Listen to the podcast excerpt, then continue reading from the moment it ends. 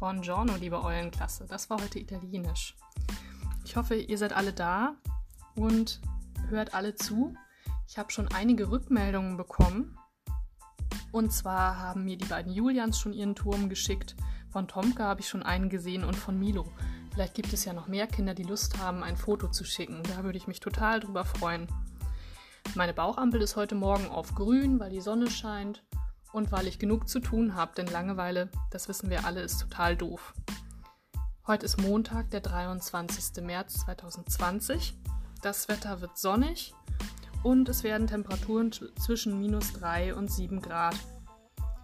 Was machen wir heute? Tja, das ist wohl bei uns allen heute unterschiedlich. Ich weiß gar nicht, wie weit ihr schon so seid mit euren Aufgaben. Ihr könnt mir aber gerne nochmal schreiben. Falls ihr noch was zu tun braucht, dann schicke ich euch natürlich was hinterher. Unsere Frage des Tages heute. Weißt du, wie deine Eltern ausgesehen haben, als sie klein waren? Vielleicht könnt ihr ja heute mal zusammen ein Fotoalbum angucken.